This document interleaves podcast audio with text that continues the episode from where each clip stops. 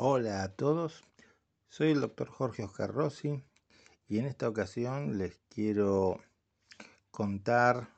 acerca de un caso resuelto por la Sala A de la Cámara Nacional de Apelaciones en lo Civil.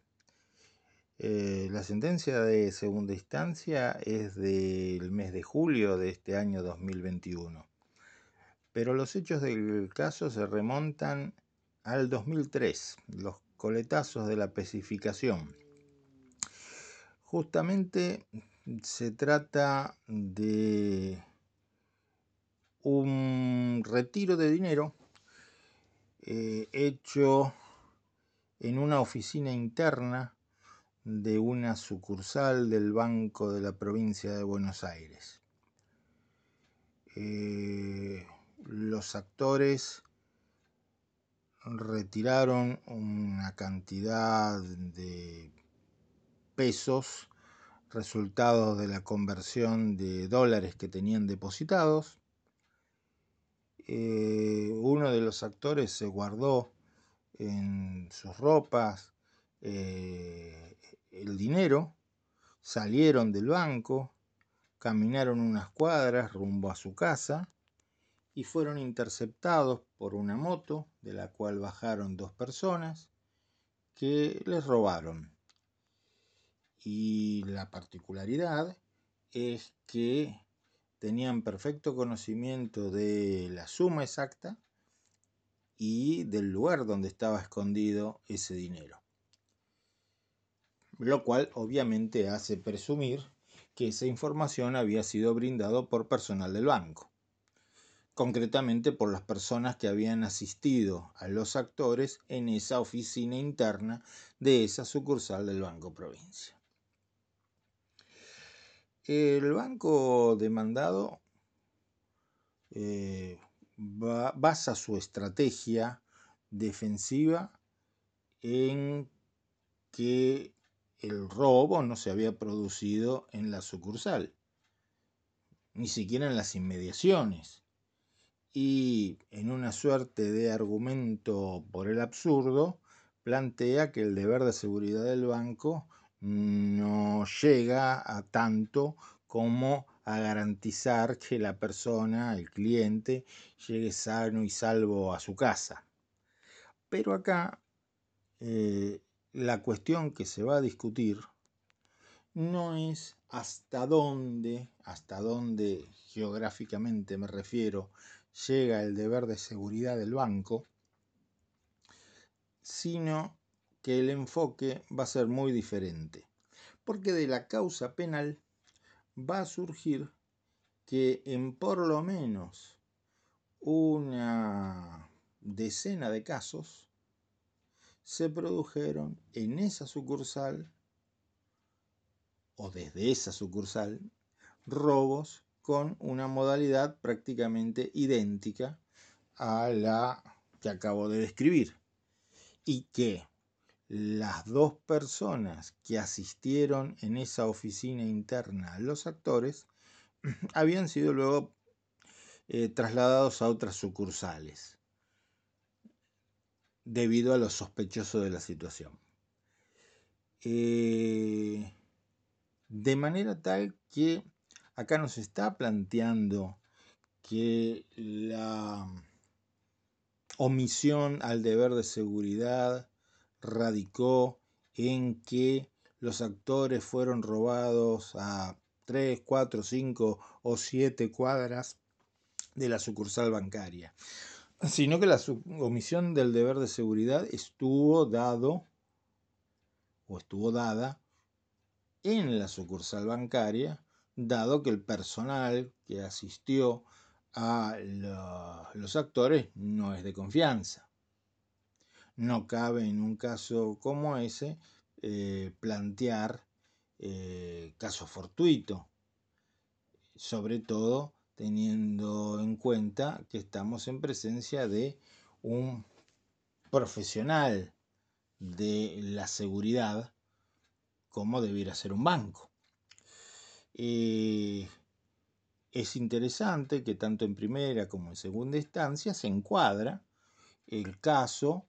en las reglas de la ley de defensa del consumidor, o mejor dicho, en el marco protectorio de consumo. Eh, imagínense que por la fecha en que se produjeron los hechos, estamos hablando del año 2003, no estaba vigente el actual Código Civil y Comercial, sino el Código de Vélez,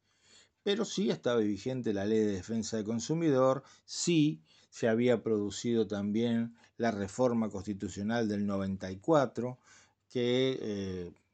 consagra el deber de seguridad en la relación de consumo, y este deber de seguridad eh, está también mencionado en el artículo 5 de la Ley de Defensa del Consumidor, artículo también mencionado en la sentencia de Cámara, eh, un artículo que establece que los servicios deben ser prestados en condiciones tales que si se realizan de manera normal no tienen que presentar ningún riesgo para la salud o la seguridad de las personas. Eh, asimismo, los jueces de Cámara destacan que ese deber de seguridad es de resultado y que en todo caso tendría que estar en cabeza del banco eh, la demostración de eh, la causa ajena, es decir, que se trató de un hecho exclusivo de la víctima, de terceros por quien no debe responder o caso fortuito. Lo que en el supuesto que estamos analizando no se dio por las razones que estamos contando, justamente por el hecho de que eh, surge una fortísima presunción de que eh, los actores habían sido, como se dice eh, vulgarmente, marcados por dependientes del banco, quienes pasaron información a estos delincuentes que terminaron robándolos. agrego yo que el artículo 40 de la Ley de Defensa del Consumidor eh, establece expresamente la responsabilidad objetiva en casos en los que se produzcan daños por vicios o riesgos eh, en la prestación del servicio. Y la prestación del servicio bancario, en este caso, adoleció de un eh, marcado defecto que es la omisión eh, de, la seguridad, la eh, inadecuada elección del personal a cargo de esa oficina interna por parte del banco, quien debe asumir ese, ese, riesgo en la elección de su personal. Por esa razón, el banco resulta condenado.